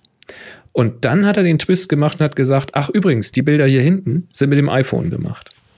Also da ist er schon ganz offensiv an die, äh, an die großen Spiegelreflexe. Ja, aber, aber haben Sie es tatsächlich mal so benannt? Also jetzt außerhalb von der Und Kino? auf der Bühne das halt. Ich glaube, auf der auf Webseite Bühne, nicht, Ne? aber auf der Bühne war das. Aber jetzt schreiben Sie das zum ersten Das Mal tatsächlich hin. Der Phil Schiller ist doch selbst so ein Fotograf. Der fotografiert Ja, sehr, sehr viel. Und der ist, das ist, glaube ich, ich glaube, wenn irgendwas an der Kamera im iPhone gemacht wird, das geht auf ihn zurück. Das, Naja, das machen sie zumindest ist er der Erste, der sich das in der Firma angucken möchte. Absolut, sicher. ja, ganz sicher. Also Smart HDR, äh, dann haben sie noch diesen, diesen True Tone Blitz haben sie ja immer schon drin oder länger schon drin, diese zweifarbigen LEDs, die dann das, das Blitzlicht der Umgebung anpassen können. Das, was du hier eigentlich mit deinem kleinen Blitz mit einem Filterchen machst oder so. Mhm. Ähm, da ist jetzt auch die Rede von Langzeitsync. Mhm. Das, ich bin mir nicht sicher, was, es, was sie meinen. Ich glaube, sie meinen so Dragging the Shutter, also äh, lange Belichtung und äh, Blitz auf den zweiten Vorhang oder sowas. Das Könnte ich mir vorstellen. cool. So mit Bewegungsunschärfe und Einfrieren, das wäre geil. Das wäre nicht uninteressant. Mhm. Und ansonsten, wie du es vorhin schon gesagt hast, die iOS 13 äh, Bearbeitungstools, die wir so von der, von der Fotografie kennen. Also dieses nicht destruktive und du kannst kroppen und rotieren und also drehen und Belichtung, Kontrast und so weiter ändern und Filter draufwerfen. Das geht dann ab iOS 13 auch für die älteren iPhones mit Video. Da wird dann auch, äh, dann, dann musst du nicht mehr immer einen neuen Clip anlegen, wenn du mal irgendwas trimmst, sondern du, das kannst du dann drüber schreiben lassen, aber dann die alte Version trotzdem wieder irgendwo rausholen. Das finde ich ist, glaube ich, bei ganz vielen so noch gar nicht klar geworden, was da passiert, dass so nahezu alle von diesen Bildbearbeitungen, wenn nicht sogar alle von den Bildbearbeitungen, auf ein Video anwendest. Das heißt, du scrollst im Video einfach an eine Stelle, bearbeitest das so ein bisschen, hier Kontraste, zack, oh, noch ein bisschen gerade drehen übrigens. Ich habe hier, glaube ich, ein bisschen schräg gehalten oder das war auf dem Stativ ein bisschen schräg. Einfach mal so ein bisschen, ne, Pinch, gerade, so, zack, fertig. Dann rechnet der das aufs Video um. Weißt du, was das für ein scheiß Aufwand in der Videoschnittsoftware bisher ist? Ja, natürlich. Und ähm, das, der ja, da, da freue ich mich auch drauf, weil das habe ich immer schon gebraucht. Übrigens auch, ne, das, da, der Klassiker, die Kamera, das, das Phone hat mal wieder nicht erkannt, dass du eigentlich äh, waagrecht schießen willst, weil du sie komisch gehalten hast. Und dann hast du plötzlich so ein, so ein 90 Grad gedrehtes Video. Das kannst du jetzt halt auch mal schnell irgendwie gerade machen. Das ist so simpel und wahrscheinlich kann äh, Android das auch schon lange. Aber dass es iOS jetzt dann kann, Ja, finde ich endlich echt gut. im iPhone, ganz genau. Ja, ach ja, genau, das Crop Tool, das Crop Tool macht übrigens dann auch äh, Perspektivkorrektur in zwei Ebenen. Ach ja, Ich glaube auch für Video. ja, cool. Nicht schlecht. Du, äh, jedes, jedes Jahr knabbern die ein Stück weiter weg bei den Großen. Das ist wirklich Wahnsinn. Ja, das Ganze kommt, äh, Günstig ist es nicht, ne? die 11, das 11er ab 800 Euro. Das, ist, 11 glaube ich, Pro, günstiger, ne? Verglichen mit dem XR. Das ist irgendwie ein bisschen günstiger Der geworden, Einstieg ist aber günstiger. Äh, das 11 Pro ab äh, 1149, das 11 Ja. Pro Max ab 1249. aber Wobei die kleinste Version willst du eh nicht. Das ne? sind 64 Gigabyte Preise, die will man nicht. Also man ist irgendwo so ab 1300 beim Pro oder 1500 Ja. beim Großen. Aber es ist schon schweineteuer. Das ist schon echt schweineteuer und Wobei äh, man sagen deshalb- muss, das 11er, deswegen sage ich ja, das, das normale 11er ohne Pro ist ein verdammt geiles iPhone. Da ist im Grunde alles drin, was in dem 10 äh, und 10S vorher drin war, plus noch schneller und länger Akku und jetzt eben auch mit der Dualkamera. Es spricht eigentlich auch nichts dagegen, das 11er zu nehmen, wenn man jetzt nicht irgendwie intensiv fotografiert und Video macht, ganz ehrlich. Ich werde auf jeden Fall jetzt erstmal das Konto schonen. Das äh, 10R ist auf jeden Fall für mich erstmal noch bei weitem gut genug. Das denke ich auch. Irgendwann. Ja, also iPhone 11 Geiles jetzt, Ding, äh, jetzt dann irgendwie zu vorbestellen und keine Ahnung, wann es rauskommt. Ja, jetzt im September kommt das raus. Na gut. Lass uns noch mal kurz über Lightroom reden. Ro Roger, Roger, Ro Roger. Roger hat uns Oder Roger, geschrieben. Ah, Schweiz, glaube ich. Er schreibt, Hallo zusammen, seit einigen Tagen schlage ich, schlage ich mich mit Lightroom-Problemen herum, bin für Hilfe dankbar. Ich habe folgendes Problem. Ich habe meinen Mac neu aufgesetzt und das bisher installierte Lightroom 6 wurde natürlich gleichzeitig bewusst gelöscht. Also kein Lightroom mehr drauf. Die Lightroom-Katalogdatei, also diese LRCAT-Datei, die hatte sich gesichert. Schon mal gut. ne? So ist erstmal richtig. Anschließend habe ich das neue Lightroom installiert, also die Abo-Version von Lightroom Classic auf dem Desktop. Und dann ist er dahergegangen in dem neuen Lightroom und hat gesagt, Datei, Katalog öffnen, hat dann den Lightroom 6 Katalog mit allen Bearbeitungssternen und so weiter geöffnet und alles wurde wieder angezeigt. Das ist doch gut, ne? Hat er den wahrscheinlich noch irgendwie umkonvertiert oder so? Es Nehme müsste, ich an. müsste Lightroom eigentlich tun, wenn man den alten Katalog öffnet. Eigentlich müsste Lightroom sagen, äh, Moment, ich habe eine neue Version, ich muss den mal konvertieren und dann kopiert er den und legt eine neue Version an. Genau, so kenne ich das auch. Also Egal, auf jeden Fall hat er das jetzt irgendwie. Eigentlich müsste Roger hinterher zwei Dateien da liegen haben. So, es ist jedenfalls bei mir bisher gelaufen. So, und dann schreibt er, nun wollte ich noch eine Synchronisierung vornehmen. Ich kann dir gleich erklären, was er damit meint. Was auch funktionierte. Leider waren danach aber die Bearbeitungen der RAW-Dateien, die Sterne und so weiter weg. Den Katalog hat er nicht verschoben und Lightroom verweist auch immer noch auf den richtigen Katalog. Fragt er, was er da falsch gemacht hat. Jetzt habe ich gefragt, was meinst du denn mit Synchronisieren? Und da sagt er, äh, er meint, wenn er im Modul Bibliothek ist und dann mit der rechten Maustaste auf den Ordner Pictures klickt, dann hat er den Punkt Ordner synchronisieren Den hat er angeklickt und dieser Schritt sollte die Bilder in Lightroom mit den Ordnern auf der Festplatte synchronisieren. Jedenfalls Nee. laut Beschreibung dieser Funktion. Das tut ihr aber nicht wirklich. Und das, Was- nachdem er das gemacht hat, waren irgendwie die Bearbeitung und die Sterne weg. Also was diese Funktion macht, ist, sie schaut in dem entsprechenden Verzeichnis nach, ob da Bilder drin sind, die noch nicht im Katalog drin sind. Okay. Und bietet einem dann an, diese in den Katalog reinzunehmen. Aber warum Und- sind dann seine Bearbeitung plötzlich weg? Ich weiß es nicht. Also ich kann mir vorstellen, dass er den Katalog geöffnet hat und dass er irgendwo Previews noch hatte vielleicht und dann hat er nur Previews gesehen, aber nicht die eigentlichen Bilder, aber irgendwie ist das komisch. Weil er fragt nämlich natürlich jetzt ganz einfach gefragt, wie steige ich von Lightroom auf das Lightroom Classic Abo um, wenn ich nur noch die LR-Cut, äh, die LR-Cut, also die Katalogdatei habe und eben keine installierte Software. Und meiner Meinung nach hat er das genau richtig gemacht, nämlich die Datei sichern und dann eben als Katalog öffnen. Dann sollte sie konvertiert werden und dann sollte Also sprich, sprich, sie sollte konvertiert und als neue Datei, als neue LRCAT Genau. angelegt werden. Die alte wird eigentlich nicht überschrieben bei diesem Vorgang. So kenne ich das auch, ja. Und äh, wenn die Bilder an der gleichen Stelle sind wie vorher, dann müsste er die auch wiederfinden. Ansonsten könnte man ihm sagen, mit einem Rechtsklick auf den entsprechenden Ordner in Lightroom, äh, die, die zu lokalisieren, also die, eine dieser Dateien zu finden und der Rest wird dann automatisch gefunden. Ähm, was dieser Synchronisieren-Schritt jetzt in dem Fall, ich, ich weiß noch nicht genau, ob dann die Bilder tatsächlich da waren, wo sie hingehören oder nicht. Das ist noch nicht ganz klar. Ja, das, Aber das an sich hat er das richtig gemacht. dieser Synchronisieren-Schritt, der, der löst bei mir halt das große Fragezeichen aus, weil das habe ich auch irgendwie nicht in meinem Workflow drin. Ich würde sagen, Roger, du, äh, du, du zahlst ja jetzt dafür, ne? Du hast ja jetzt ein Abo und dann hast du auch das Recht, da einen Support anzurufen. Mach das doch mal. Das ist so eine Sache, die würde ich am besten mit dem Lightroom, also mit dem Adobe Support klären. Ja, also auf jeden Das- Fall die Sicherung behalten. Ich hätte halt noch eine Idee, was man machen kann. Also wenn man jetzt, bevor man umzieht, solange man das Lightroom 6 noch hat, kannst du natürlich deine Bilder markieren und kannst diese, diese Sidecar-Files schreiben lassen, diese XMP-Dateien. Also in der Bibliothek alles markieren und dann gibt's oben im Menüpunkt irgendwie unter Fotos oder unter Bibliothek Sidecar-Files erzeugen. Das dauert dann einen Augenblick. Dann legt er zu jeder RAW-Datei noch eine XMP-Datei an. Da drinne sind halt die Bewertungen und die Bearbeitungsschritte gespeichert. Dann hast du die nämlich auch nochmal. Dann kann man die auch nochmal sichern, unabhängig von der Datenbank. Und wenn man dann umzieht und irgendwas in der Datenbank verloren sein sollte, dann müsste das alles wiederkommen, weil es gibt nämlich den gegenteiligen Menüpunkt, dass er ähm, die Bearbeitung oder die, die Einstellung aus dem Sidecar-File in die Bibliothek übernehmen soll. Also da gibt es auch einen Menüpunkt dafür. Ich weiß jetzt nicht genau, wie er heißt. Aber da du jetzt das Lightroom 6 nicht mehr hast, sondern nur noch die Katalogdatei, wüsste ich eigentlich nicht, was dagegen spricht, dass das so funktioniert. Sehr merkwürdig. Vielleicht hat ja einer der Hörer noch eine, eine Idee dazu und kann das dann schreiben auf happyshooting.de zur Folge 627. Oder Roger, du hast halt in der Zwischenzeit schon mit dem Adobe Support äh, gesprochen.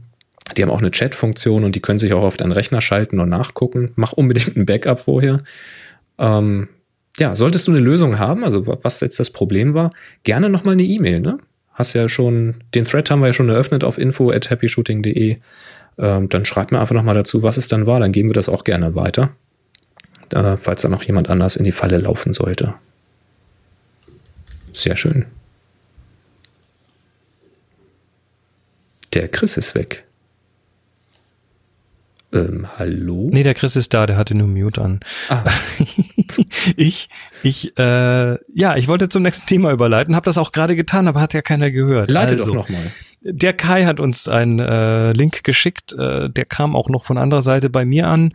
Und zwar geht es um eine Drohne und den, ein Video aus dieser Drohne. Das ist so geil. Was, was ist passiert? Äh, es gibt einen YouTuber, der heißt Vigo Koch, der hat gemeinsam mit dem, und der macht so, so, so First-Person-View-Drohnen-Sachen, also er fliegt mit Drohnen rum, hat da gute Kameras drauf.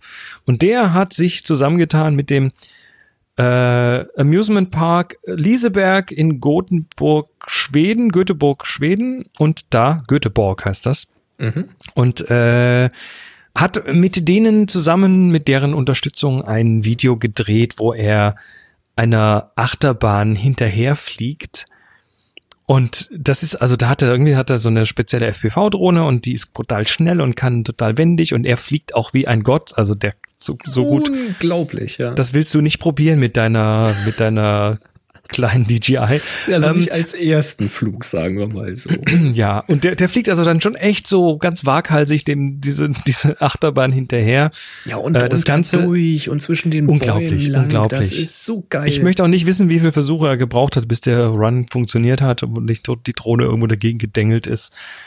Äh, Das Ganze haben sie natürlich gemacht, während der Park nicht offen war und auch keine Leute auf der Achterbahn saßen. Ne? Nicht, dass da was passiert. Ja, safety das ist also, also ni- nicht jetzt irgendwo bitte zum nächsten Theme Park gehen und dort irgendwie so Seven Flags und dann irgendwie die Drohne auspacken. Da kriegt ihr Probleme. Aus Heidepark Gründen. Soltau.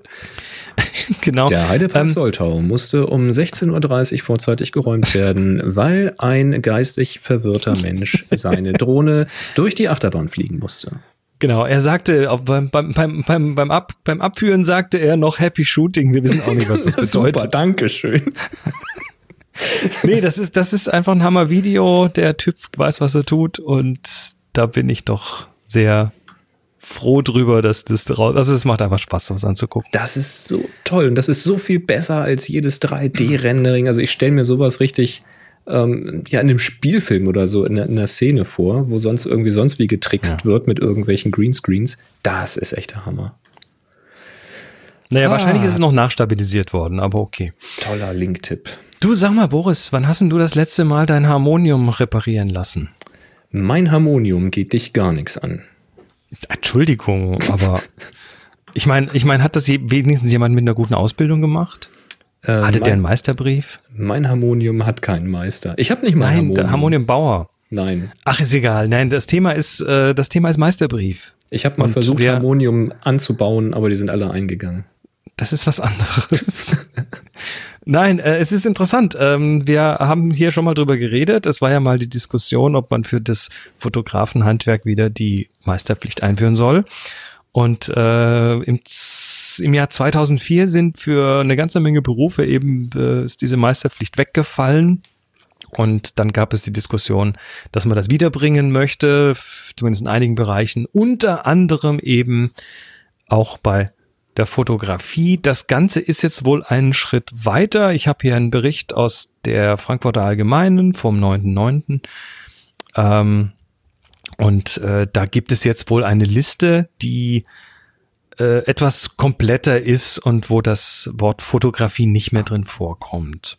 Also die zwölf Gewerke, für die das jetzt vorgeschlagen wird, das war so eine, irgendeine Koalitionsarbeitsgruppe, die das vorschlägt, sind äh, Fliesenleger, Plattenleger, Mosaikleger, ja, ganz Also wichtig, alles, was mit Fliese und Legen zu tun hat. Parkettleger, äh, Rollladen- und Sonnenschutztechniker, Schilderhersteller, Lichtreklamehersteller, Raumausstatter sowie Orgelbauer und Harmoniumbauer. Die sollen, wenn es nach dieser Arbeitsgruppe geht, wieder unter die Meisterpflicht fallen. Das heißt, man kann das Handwerk dann nur noch, darf das nur noch offiziell ausüben oder den Titel tragen, wenn man einen Meisterbrief hat, also wenn man entsprechende Ausbildung durchlaufen hat und auch bewiesen hat, dass man es kann. Also vor dem Hintergrund des Meistertitels zur Gefahrenabwehr in gefährlichen Berufen würde ich jetzt bei allem, was so auf dem Fußboden liegt, ja noch unterstellen, wenn es schief ist, kannst du stolpern, aber beim Du, Harmonium? du, du könntest, du könntest, wenn das Harmonium nicht ordentlich gewartet ist, was bei dir im Wohnzimmer steht, dann könntest, da könnte das, könnte das umfallen und du könntest drunter dir was brechen oder so. Ach so. Nee, also ich find's, ich find's, ich, ich find's ganz komisch, weil natürlich äh, solche Sachen wie Elektriker und so weiter, die sind eh, haben eh Meisterpflicht, soviel ich weiß. Ne? Also äh, Installateure für Gas und und so Zeug. Ich glaube, da meines Wissens besteht da eine Meisterpflicht. Aber diese, also diese Liste, die ist mir völlig, ich weiß auch nicht. Komisch. Ich meine, Mosaikleger, ne, das ist natürlich ganz wichtig, falls ähm, also der Trend geht ja zum Zweitmosaik und das äh, nicht nur in der Küche, sondern auch in der Garage. Und das muss schon, also stell dir vor, du rutschst auf deinem Mosaik aus. ja, Das geht ja gar nicht. wir ziehen schon wieder Dinge ins Lächerliche, von denen wir keine Ahnung haben. Das machen wir gerne. Beschwerden dazu direkt nach dev0 at interessiertmichnicht.de. Ähm, Also nee, auf jeden ohne- Fall ohne scheint, Quatsch, scheint das Thema Meisterpflicht für die Fotograf Fotografen raus raus zu sein. Ja. ja. Und das ist ja auch was Schönes. Gut. Also, Natürlich nicht, was da sonst so passiert. Aber was auch immer mit der Fotografie passiert, es könnte hier passieren. Happy Shooting, der Fotopodcast. Werbung. Wir werden nämlich unterstützt von Jimdo, da könnt ihr euch eine Webseite bauen und der Pierre schreibt ja auch gerade, Orgelpfeifen können auch schon ganz schön groß werden. Wenn ihr jetzt Fotos von besonders großen Orgelpfeifen habt, dann könntet ihr die zum Beispiel auf eurer Webseite zeigen. Vielleicht kennt ihr ja aber auch einen Orgelbauer, Harmoniumbauer, einen Fliesen- oder Mosaikleger, ähm, die ihre Dienste anbieten möchten. Und die haben noch keine Webseite. Dann könnt ihr sagen, Mensch, guck doch hier mal auf Jimdo, da kriegst du ganz einfach eine Webseite. Wenn er sagt, du, ich kenne mich mit Technik nicht aus, könnt ihr ihm sogar helfen. Da geht ihr mal auf happyshooting.de slash Jimdo, fangt erstmal kostenlos an, richtet mal mit Dolphin da so eine Seite ein, ne, tragt mal die Adresse von dem Fliesenleger da rein, ähm, dann habt ihr gleich dann äh, eine Google-Karte mit Kontaktinformationen. Das macht euch dieser, der Baukasten komplett automatisch. Wenn ihr da irgendwie so fünf, sechs Fragen beantwortet habt, steht quasi schon mal ein Grundgerüst für diese Webseite. Dann kann derjenige direkt seine Texte reinschreiben. Ihr macht ihm ein paar schöne Fotos von den Mosaiken, die er schon gelegt hat. Die könnt ihr da einfach per Drag and Drop auf die Webseite dann hochladen in dem Editor, in diesem Dolphin-Editor. Und schon kann er da seine Dienstleistung anbieten. Und geschickt auch der Harmoniumbauer? Selbstverständlich. Hm, okay. Ne, da könnte man sogar Videos machen, wenn man die zum Beispiel bei YouTube hochgeladen hat, so kurze Videos, wo man das Harmonium mal vorstellt oder äh, man Behind the Scenes macht, so was gehört denn dazu? So, ein- so ein drei Minüter oder sowas oder mal einen Klang anspielt. Dann kannst du dieses YouTube-Video einfach überall da, wo du in Dolphin Bild anzeigen kannst, kannst du auch einen Link zu einer YouTube-Video machen und zack, kann der Seitenbesucher sich das Video angucken. Ist doch geil. Ähm, das ist ganz cool. Und schön wäre es dann natürlich, ähm, wenn ihr eins von den Paketen dort kauft. Das Basispaket, da reicht ja schon. Mit unserem Code Belichtigung könnt ihr 15 Euro dann sparen. Und dann kann sich nämlich der Harmoniumbauer zum Beispiel der harmoniumbauer.de als Domain reservieren, wenn das nicht schon vergeben ist. Ich guck gerade mal. Und äh, wird dann auch gefunden, wenn jemand mal ein Harmonium gebaut oder repariert haben möchte. Der Harmoniumbauer.de ist noch frei. Ja, siehst du wohl. Also nichts wie ran. Jetzt aber schnell. Das ist jetzt die Gelegenheit. Das Ganze wird unterstützt von Jimdo. Das finden wir super. Denkt an unseren Code Belichtigung. Da spart ihr 15 Euro. Wir sagen Danke für den tollen Support. Und ich will unbedingt die Seite haben, wenn sie fertig ist. Also wer auch immer jetzt die Harmonium-Bauseite macht, schickt sie uns. Dankeschön. Sehr schön, herzlichen Dank. Wir, ich habe übrigens gerade noch einen Lichtblitz gehabt. Der, das, das geht durch die Hintertür doch an die Fotografen. Weil wenn du RAW-Files machst, nee, wenn du RAW-Files machst, dann musst du die doch demosaiken. Dann können wir an dieser Stelle auch aufhören mit der Aufnahme. Besser wird's nicht mehr. Danke fürs Zuhören. Nein, lass uns noch kurz gucken. Wir haben tatsächlich wieder eine Frage und zwar äh, Kurz, Kurzgedanke. Kurzgedanke hat gefragt. Ähm, guten Morgen, ich komme gerade von einem öffentlichen Konzert. Dort hat mich eine kleine Agentur angesprochen und gefragt, ob ich Bilder habe. Konzert, Agentur, Bilder. Mhm. Irgendeine Agentur, keine Ahnung, was Ja. das für eine Agentur Ja, ist, ja. aber Agentur. Wir kommen dahin, gucken, ob da Fotografen sind und sagen, dann hast du Bilder. Nehmen wir an, diese würden Bilder nehmen wollen. Das würde ich, was würde ich denn als Gegenwert verlangen? Auch wenn ich nur Hobbyist bin, möchte ich das Preisniveau ungern nach unten ziehen. Ja. Mhm. Ähm, ich würde erstmal fragen, was habt ihr denn für, was habt ihr denn für ein Budget? Genau, Die müssen erstmal eine Ansage machen, die wollen ja was von dir. ganz genau. Da kann Und man da auch kommt halt irgendeine niedrige Zahl wahrscheinlich. Ja, falls überhaupt. Also äh, ein Punkt vorweg, der Alex hatte in, äh, im Slack schon mal ein, ähm, einen Rechner verlinkt oder hat zumindest reingeschrieben, dass die österreichische Handelskammer einen Honorarrechner hat.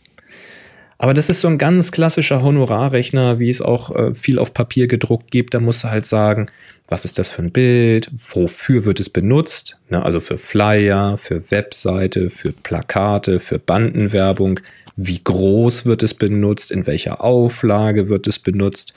Und dann kommst du halt hinterher auf den Preis, der klein oder groß sein kann. Das ist meiner Erfahrung nach, ich bin jetzt nicht der große äh, Eventfotograf, der dann halt sucht, an wen er was verkaufen kann. Meiner Erfahrung nach ist das in diesem Fall nicht wirklich praktikabel, weil da kommt jemand und fragt, ob du Bilder hast. Und wenn du dann anfängst zu diskutieren, ja, wofür, in welcher Auflage und nächstes Jahr verhandeln wir nochmal neu, dann bist du eigentlich gleich direkt raus. Dann kannst du auch gleich Nein sagen. Also das, bitte, wenn ihr gegenteilige Erfahrungen habt, äh, happyshooting.de, äh, Folge 627, schreibt mal rein, wie es bei euch gelaufen ist. Ähm, ich kenne das so nicht. Also generell würdest du sagen, hier hast du ein Bild, gib mir Euro X dafür und entweder sagt der andere ja oder nein. Wie Chris sagt, ich würde vorher tatsächlich mal abklopfen, würde sagen, was zahlt ihr üblicherweise? Und dann kriegst du mal mit, was so üblicherweise passiert. Und ich würde tatsächlich in dieser Situation erstens meine Erwartung runterschrauben und zweitens nicht sofort ein Dollar- oder Eurozeichen in die Augen kriegen, ähm, sondern ganz einfach mal nüchtern und äh, bodenständig bleiben und sagen, Mensch, ich habe hier Fotos für mich privat gemacht, jetzt kommt jemand, der daran Interesse hat. Jetzt muss ich hier nicht auftreten, als wenn ich den großen Auftrag hätte und irgendwie 300 Euro pro Bild verlangen. Das ist einfach, glaube ich, auch unrealistisch. Außer die Antwort auf die Frage ist, äh, normalerweise zahlen wir nicht mehr als 500. Dann kann man natürlich anders einsteigen, aber die Wahrscheinlichkeit, dass das passiert, halte ich für äußerst gering. Ähm, und dann einfach mal ganz sachte daran gehen. Also wenn jetzt diejenige Person da sagt, also normalerweise freuen wir uns, wenn wir die benutzen dürfen und wir schreiben auch gerne deinen Namen unten drunter, dann kannst du sagen, okay, reicht mir oder sagst, nee, komm, denn lass. Ähm, Brauche ich nicht den Fame, den du sowieso nicht kriegen wirst, sagen wir mal ehrlich.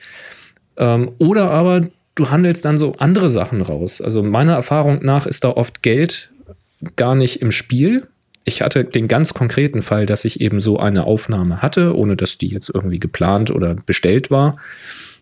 Dann hat ähm, die Stadt Göttingen dieses Bild auf meiner Webseite gesehen und war sehr interessiert an diesem Bild und wollte das fürs Marketing benutzen. Also wir reden da von Katalog und von, von Bannerwerbung und so und da sollte dieses Bild drauf.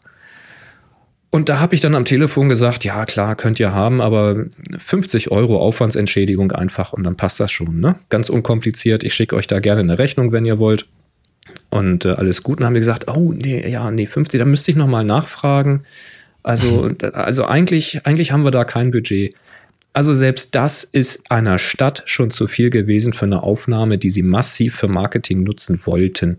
Also das mal so als ein Erfahrungswert. Sicherlich keine gute Erfahrung an der Stelle.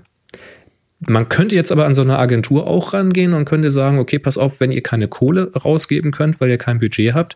In der Regel haben sie aber ein Budget für Gutscheine oder freie Eintrittskarten oder sowas. Vielleicht gibt es ja noch ein Konzert oder eine Veranstaltung, die dich interessiert und du sagst, du pass auf, ihr kriegt die Bilder, aber ich möchte dafür irgendwie zweimal freien Eintritt ne, für mich und Partner äh, zu der Veranstaltung XY. Da ist doch bestimmt was möglich. Das ist nämlich für die in der Regel deutlich einfacher, als von einem nicht vorhandenen Budget irgendwo Geld rauszurupfen. Zumindest meine Erfahrung. Naja, Budgets müssen geplant werden und wenn die da von vornherein nichts geplant haben, dann genau. Oh, kannst du lang verhandeln, dann kommt da nichts. Na, und so Gutscheine, das kostet die in der Regel nichts oder offensichtlich nichts. Da kann man dann vielleicht eher was mit raushandeln, aber ich würde da ganz behutsam rangehen. Aber wie Chris sagt, die erste Frage sollte eigentlich sein, was ist denn euer übliches Honorar? Und dann hat man vielleicht mal einen Eröffner und habt keine Angst, über Geld zu reden. Also einfach mal eine Zahl in den Raum werfen und sagen, du pass auf, normalerweise äh, gebe ich so ein Foto nicht für 100, unter 100 Euro ab. Wie sieht das bei euch aus? Und dann hat man vielleicht schon mal einen Gesprächseröffner und kann gucken, wie die Gegenseite reagiert. Sollen wir mal schauen. Tja. Gut, dann käme an dieser Stelle der Terminkalender, wenn da was drin stünde, aber da wir die Sendung vorher aufzeichnen, ist der leer. Ihr dürft aber trotzdem gerne jederzeit hier Termine reinwerfen auf happyshooting.de slash Terminkalender. Dann würden wir an dieser Stelle normalerweise einen Gewinner ermitteln für den äh, für die Aufgabe, aber auch das tun wir nicht, weil wir vorher aufnehmen und das einfach vom Zeitreisen her nicht so wirklich gut funktioniert. Aber wir lösen jetzt ein Geräuschrätsel auf.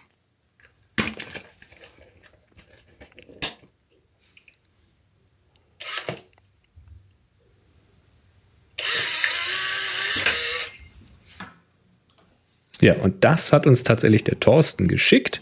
Christo war ganz nah dran am Anfang schon. Er schreibt, hi ihr beiden, ja, ich will genau. euch jetzt mal mein Geräuschrätsel schicken. Das haben wir gerade gehört. Es ist meine Polaroid SX70 Model 2. Ich habe ähm, mit dieser Kamera als Kind immer wieder damit herumgespielt. Äh, vor einem Jahr habe ich die Kamera auf dem Dachboden meines Vaters wiedergefunden. Sie sah leider nicht mehr so gut aus, verdreckt, das Leder war bereits spröde. Ein Blick in die Bucht und siehe da. Man kann das Leder fertig zugeschnitten sogar nachkaufen. Wow, ich war mhm. begeistert. Schnell ein paar Filmkassetten gekauft, alter Schwede sind die teuer. Und gleich mal eins, ein, zwei Testfotos gemacht. Ich mag den Look einer Polaroid.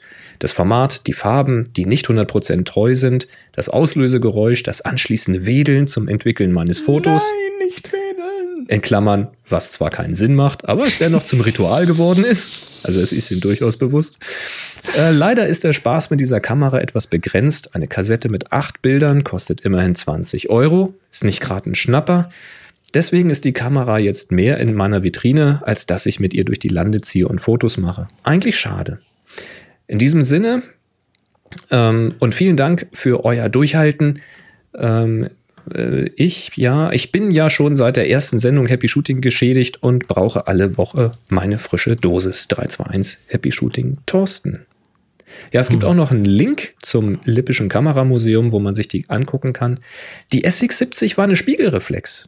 Ne, die konnte man ja tatsächlich hochklappen. Die war ganz flach zusammengeklappt, sehr leicht zu verstauen. Das in, ist in ein Spiegelreflex, ja.